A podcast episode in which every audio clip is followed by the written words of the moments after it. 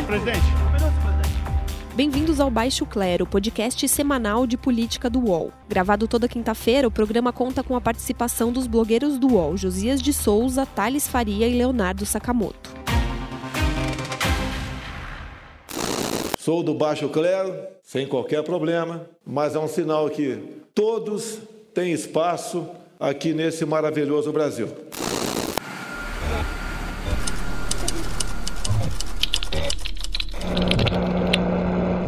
Eu vou impedir o presidente. Aí eu mostro a gravação dele. Eu tenho a gravação. Não tem crise nenhuma, as coisas acontecem, é igual uma ferida, cicatriza naturalmente. Eu confesso que eu não tenho, eu não tenho vontade de ser líder, né? Ficaria se fosse uma missão. Olá, amigos e amigas, bem-vindos a mais uma edição do Baixo Clero, podcast do UOL sobre política. Eu sou Josias de Souza, falo de Brasília. Também em Brasília, Thales Faria. Você está bem, Thales? Tô ótimo. Tudo tranquilo com você, Josias? Tudo bem. Falando de São Paulo, Leonardo Sakamoto. Tudo bem, Sakamoto? Grande Josias, grande Thales, tudo bem? Tudo tranquilo. Bom, nós hoje vamos tratar de dois assuntos: os desdobramentos dessa crise no partido do Jair Bolsonaro, o PSL, e o day after da reforma da Previdência. Para nos ajudar a destrinchar o primeiro tema, que é o PSL, a gente vai ter a prestigiosa participação de um repórter do Congresso em Foco, parceiro do UOL, é o Eric Mota, a quem eu cumprimento agora. Você está bem, Eric? Olá, tudo bem? Muito obrigado pelo convite. Muito honrado em participar aqui do Baixo Claro.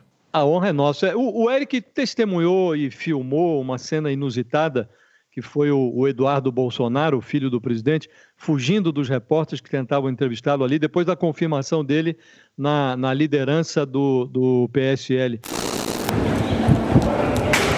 Uma palavrinha, líder. De saída, eu pergunto para você, Eric. Primeiro, dou, dou os parabéns, sua forma física está extraordinária. Sair correndo ali atrás do filho do presidente. O que foi aquilo, Eric? Pelo amor de Deus, conta pra gente. Pois é, correndo atrás da notícia, né? Foi uma surpresa para todos nós.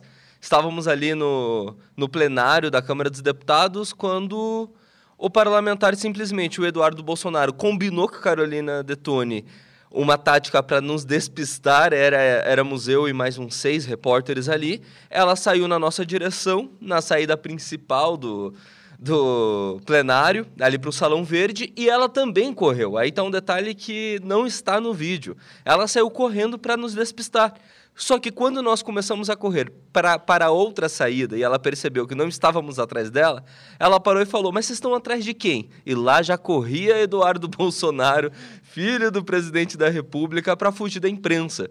Aí nós saímos correndo, eu peguei o celular e foi essa loucura que dá para ver no vídeo: o Eduardo esbarrando em gente, uh, o segurança dele derrubando o celular, gente reclamando no caminho, três anexos ali tumultuados pelo novo líder, até então líder do PSL. E engraçado, né? O Eduardo lutou tanto para conseguir a liderança do partido e quando consegue, não faz uma daquelas coisas que os líderes costumam fazer muito, que é dar entrevista à imprensa e saiu correndo. Foi uma situação inusitada.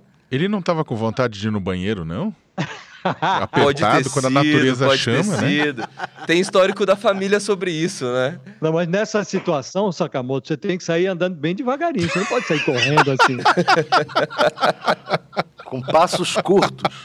Eu acho que essa cena da, da fuga do Eduardo Bolsonaro, ela diz muito sobre essa crise do PSL. Né? É uma crise criada e alimentada pelo Jair Bolsonaro e pelos filhos dele.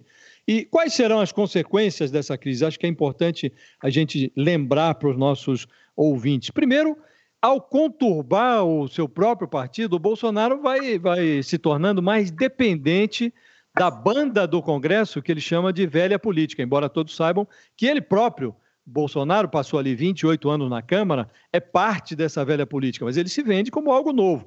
Um exemplo prático disso é que o Bolsonaro substituiu a líder do governo no Congresso, a Joyce Hasselmann, que é do PSL, partido dele, pelo Eduardo Gomes, que é um senador do velho e bom MDB. Ele se junta, esse Eduardo Gomes, ao líder do governo no Senado, que é o Fernando Bezerra, também do velho e bom MDB. Quer dizer, esse presidencialismo sem coalizão do Bolsonaro, ele vai sendo encostado é, no, no, no velho e no que há de mais arcaico no legislativo, MDB, Centrão, já tem dois presidentes do, do, do, o do Senado e o da Câmara, que são do DEM. Quer dizer, o Bolsonaro vai ficando dependente dessa parte arcaica do Congresso.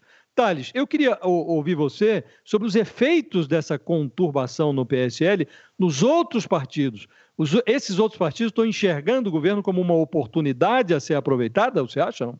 Eu acho que estão enxergando o governo como uma oportunidade e o Planalto está enxergando que caiu no Marapuca. O que, que ocorre? O, os, o, Planalto avalia que está sendo chantageado pela Joyce Hasselman.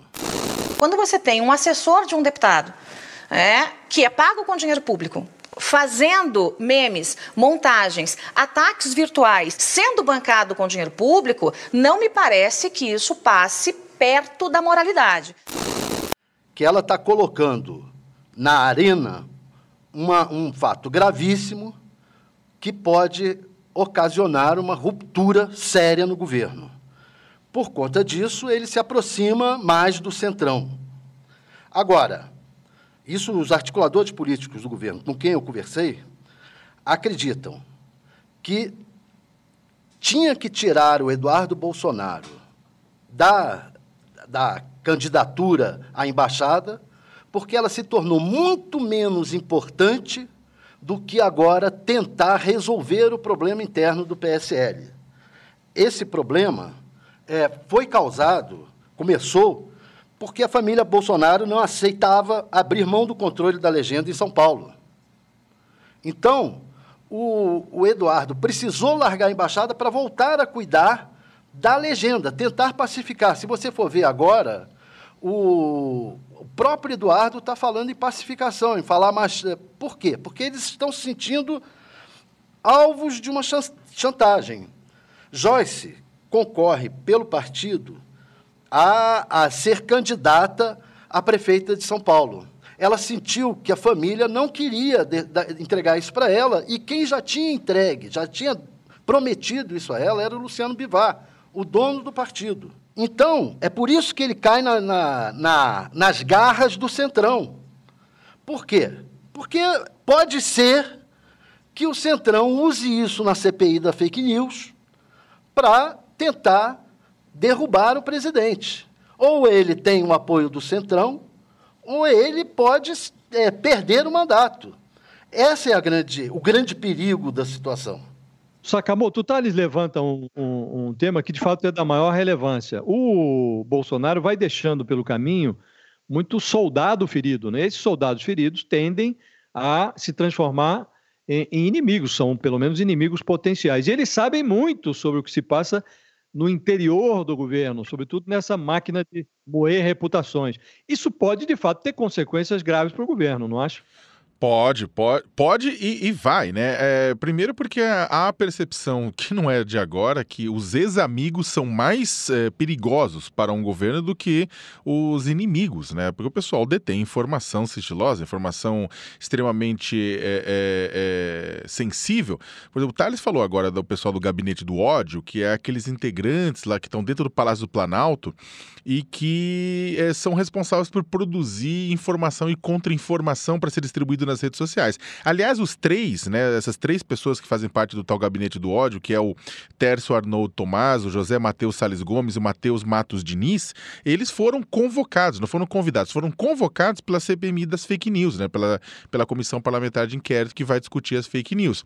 Ou seja, depende também o quanto o governo Bolsonaro vai proteger esses três que têm informação para implodir o governo. Esses três têm informação para implodir o governo, trabalham com, com a família do presidente, com os filhos do presidente há muito tempo e podem realmente implodir. E se o, Bolsonaro, no afã de tentar se desvencilhar do que for revelado na CPMI e deixar eles de fora, esses três que não têm nenhuma, é, digamos, carreira política e nada a perder, podem muito bem fazer isso. Da mesma forma, tem várias pessoas que foram deixadas, como o Josias falou, no meio do caminho. Uh, teve, bem, o Gustavo Bebiano, que era braço direito de Bolsonaro e acabou é, caindo de uma forma extremamente desonrosa depois do quebra-pau público com o vazamento de informações um vazamento do diálogo é, do, do Carlos Bolsonaro do Bolsonaro com o Bebiano, próprio general Santos Cruz, que continua é, soltando mágoa por aí, né? O, o, o, a Joyce Hasselman, o, o Luciano Bivar, que são, são aliados de primeiro momento, né? E a Joyce foi líder do governo, não é o Alexandre Frota, que era apoiador, que era da base, mas a, a Joyce foi líder do governo e avisou sei o que vocês fizeram no verão passado, né? Agora, o homem bomba voltou. Né, Queiroz, né, o antigo assessor do Flávio Bolsonaro na Assembleia Legislativa do Rio de Janeiro, a, a, apareceu agora, apareceu hoje em matéria do Globo, né, comentando é, ensinando, dando dicas para preencher cargos né, no Congresso Nacional. Tem mais de, de 500 cargos lá, cara, na, na, na Câmara, no Senado. 20 continhos pra, pra gente cair bem pra caralho. O gabinete do Flávio faz fila de deputados e de senadores lá, pessoal, para conversar com ele. Isso significa que ele mantém uma relação com a família Bolsonaro. É também um recado bom para a família Bolsonaro, do tipo, ó, continua na ativa, né? E o, o Queiroz, é claro que se resolver bater a, a, a, língua nos dentes, vai envolver o presidente, não é nem o Flávio, uma vez que está muito mal explicado até agora aquele empréstimo que, uh, que o Bolsonaro teria feito para o Queiroz e depois foi devolvido em dinheiro na conta da primeira-dama, da hoje primeira-dama. Agora, isso sem contar o próprio, só para terminar, né, o próprio contar a própria família, os próprios filhos filhos, né? Carlos Bolsonaro também deve ser convocado para falar na CPI, na, na CPI e falou que vai, vai botar as pessoas nos seus devidos lugares. Na verdade, ele pode ser trucidado lá dentro. O próprio Eduardo, como líder, eu acho que não ajuda, né? O Eduardo não está preparado para ser líder de um partido político na Câmara dos Deputados. Não que os líderes sejam muito bem preparados, mas ele vai dar, é, botar os pés pelas mãos, não tenha dúvida nenhuma. E Flávio continua eh, também, por conta de todo o seu passado, um homem bomba. Bom, diante desse cenário radioativo, tem um outro aspecto que é uma caixa milionária que se formou no PSL. PSL juntando fundo partidário com fundo eleitoral no ano que vem, o partido vai administrar uma cifra superior a 350 milhões de reais. Eric, você acha que esse dinheiro, que é monumental, pode estimular o Bolsonaro a se conciliar com o presidente do PSL, o Bivar? Olha, Josias, em situação normal eu te diria que sim, mas tratando de Jair Bolsonaro eu te digo que não, porque o Bolsonaro ele rege a política dele com fígado, com estômago, ele não faz a política profissional. E quando a política não é feita profissional, assim como em qualquer profissão, as coisas simplesmente não andam. 350 milhões viria a brilhar os olhos de qualquer um, porque é isso que faz com que você possa mover a máquina partidária para fazer com que a sua ideologia mesmo, que é o caso de Jair Bolsonaro, é, se espalhe nas eleições municipais, depois nas eleições federais e faz até mesmo com que você tenha governabilidade. Mas Jair Bolsonaro, como eu disse, não trabalha com a política profissional, ele trabalha com o fígado. Major Olímpio, mais ou menos um mês atrás, nos disse que o PSL era a única base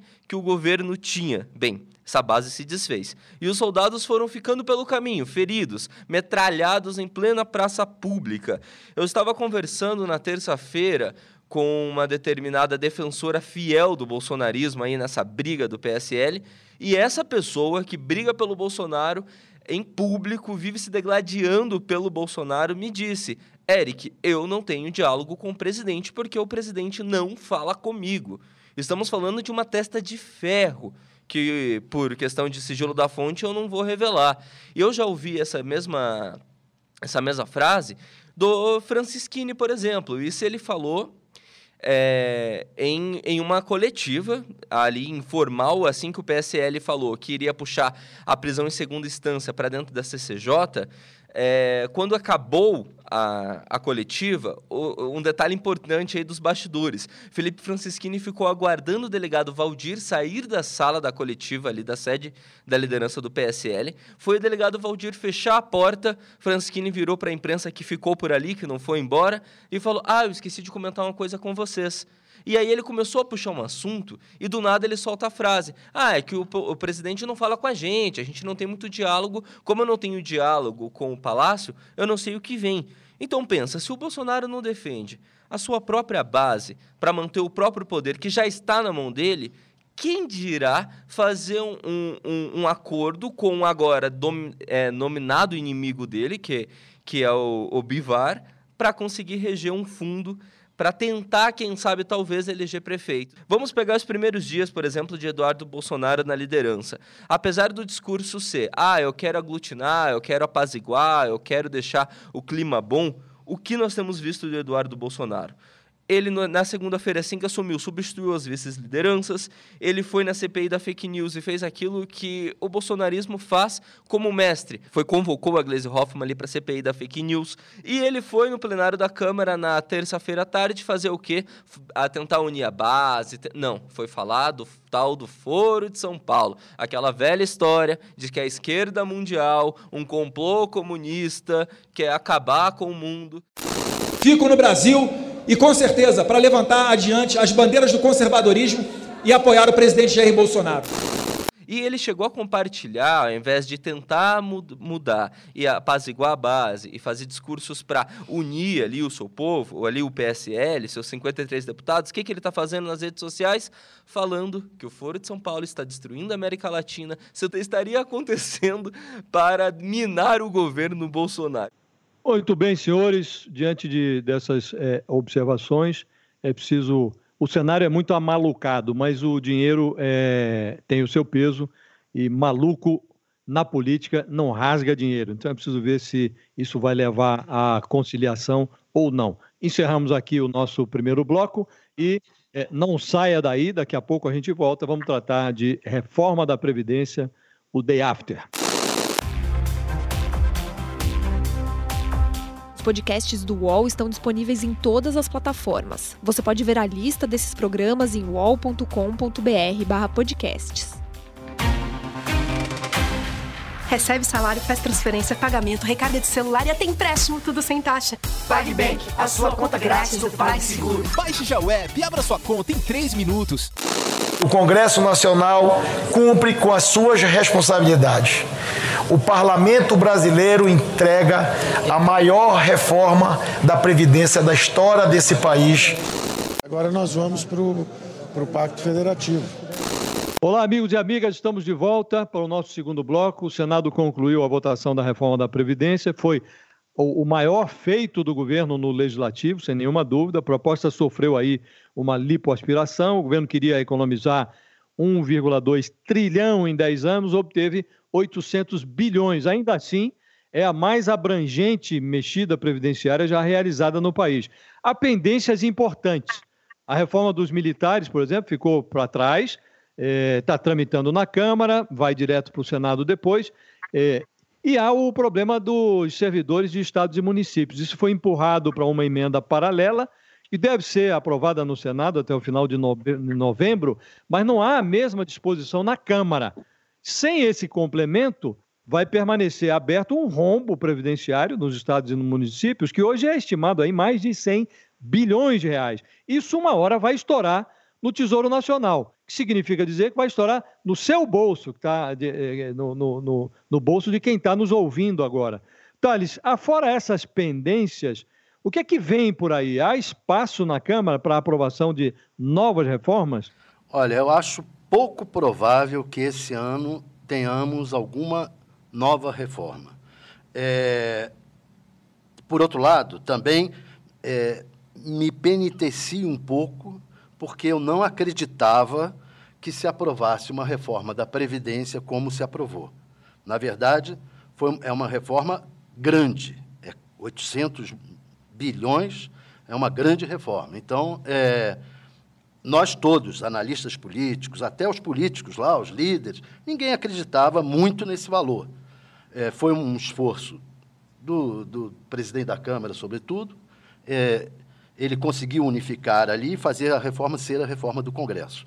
Mas nem eles agora acreditam em grandes coisas ainda esse ano. Nas conversas reservadas, eles não acreditam em reforma tributária, sair esse ano, não acreditam que a reforma administrativa sai esse ano. É, o caso dos militares é um caso em que, na verdade, vão ser, estão sendo concedidas é, benesses aos militares em relação às outras categorias. E a PEC paralela não deve. É, anda agora no Senado, como você falou, mas a expectativa na Câmara é de que ela sofra muita resistência, muita resistência a distribuir dinheiro para os estados, porque é, se no Senado os governadores se entendem melhor com os senadores de seus estados, a, a, a maior parte não é oposição, na Câmara, os deputados, em geral, é, são em maior parte, oposição ou, ou disputam espaço com os governadores locais. Então, é, não, não, deve, não, não são boas as expectativas futuras para a economia, para os assuntos econômicos. A gente consegue, Eric, saber qual é a diferença básica entre a reforma geral, que foi aprovada, e a reforma dos militares? Que tipo de privilégio está sendo oferecido aos militares? E esses privilégios podem ser ainda mais é, elevados nessa tramitação? Os militares, como o próprio líder do governo ali na Câmara, é, o Vitor Hugo, falou para gente, eles têm o, os privilégios devido ao que ele, aquilo que ele classifica de meritocracia. Era isso que o governo estava tentando. Então, o governo estava mantendo ali para a reforma dos militares. É, já, já tem a questão da idade, né, que os militares vão acabar se aposentando mais cedo devido a a, ao estilo do trabalho do militar mesmo, que tem que estar sempre à disposição, tem essas remunerações, porque a previdência dos militares ela não está tramitando apenas como previdência, né? Todo o pacote social ali que envolve as carreiras dos militares. E com isso a grande briga interna ali dessa previdência estava nessa questão dos privilégios, que estava privilegiando as altas patentes, o governo reconhece, reconhecia esses privilégios e dando menos privilégios ali, menos remuneração através dos cursos prestados para as baixas patentes. Acontece o seguinte, aí eu acho que se encaixa essa diferença. Como a crise no governo se, está se acerrando cada vez mais, mais e dentro do próprio partido, essa primeira batalha da discrepância dos privilégios para as altas patentes da, das baixas patentes já, já foi quebrado. Era uma defesa, era uma bandeira defendida o governo que não venceu nem mesmo na comissão especial. Então acho que a grande diferença é aí, eu acho que o governo agora vem com um capital político muitíssimo inferior, mesmo tendo a reforma da Previdência é, ancorada pelo Maia, ainda tinha ali, bem ou mal, a questão do, do, do ministro da Economia né, dando seu aval. Agora, essa reforma dos militares já vem enfraquecida desde a comissão especial. Eu acho que a principal diferença é essa, que o contrário do que foi a reforma da Previdência, a dos militares já nasce, já sai da comissão especial enfraquecida.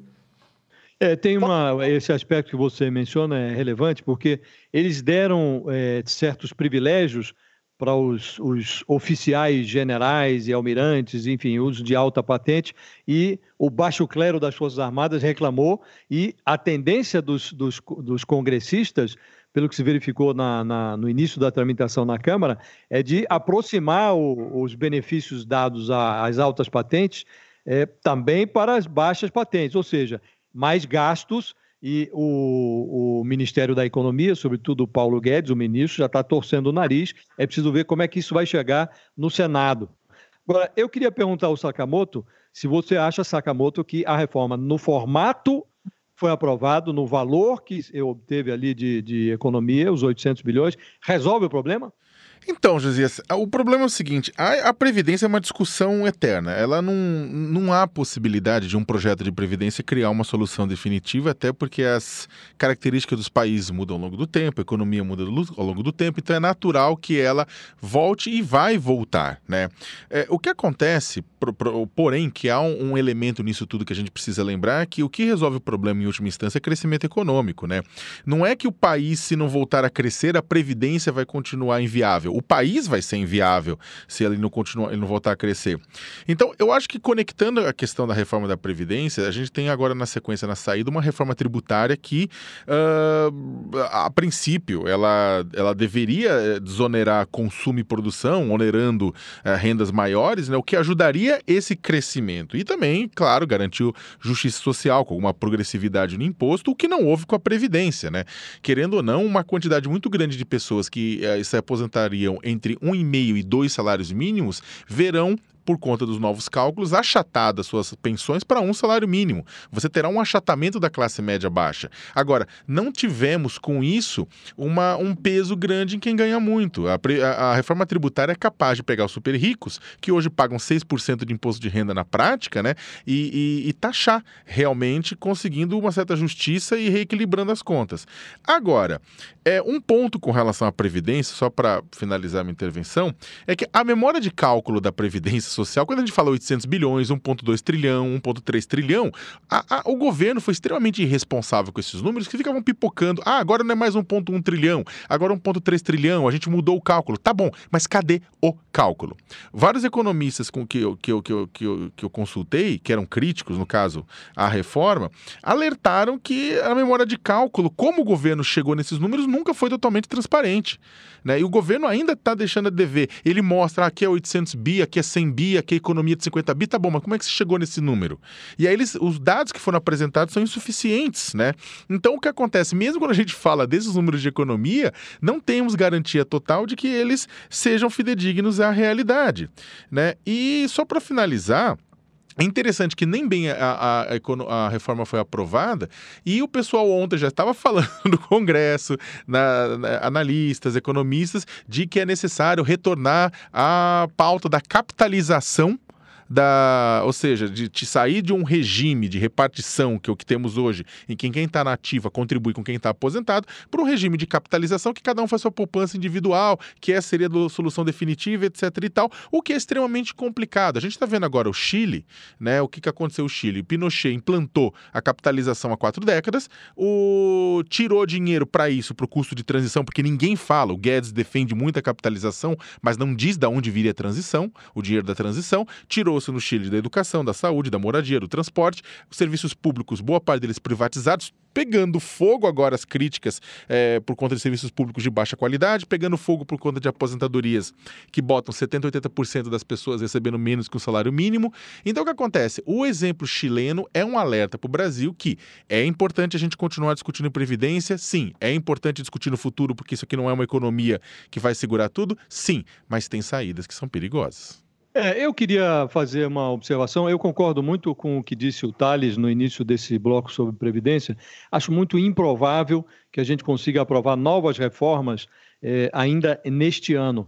E será difícil aprovar também no ano que vem, porque é ano eleitoral, ano difícil, ano complicado. Não sei se o governo vai conseguir emplacar outras reformas. A capitalização, acho que a Câmara fez muito bem em tirar, porque não tinha nem, o, o governo não conseguiu esmiuçar o que seria essa capitalização.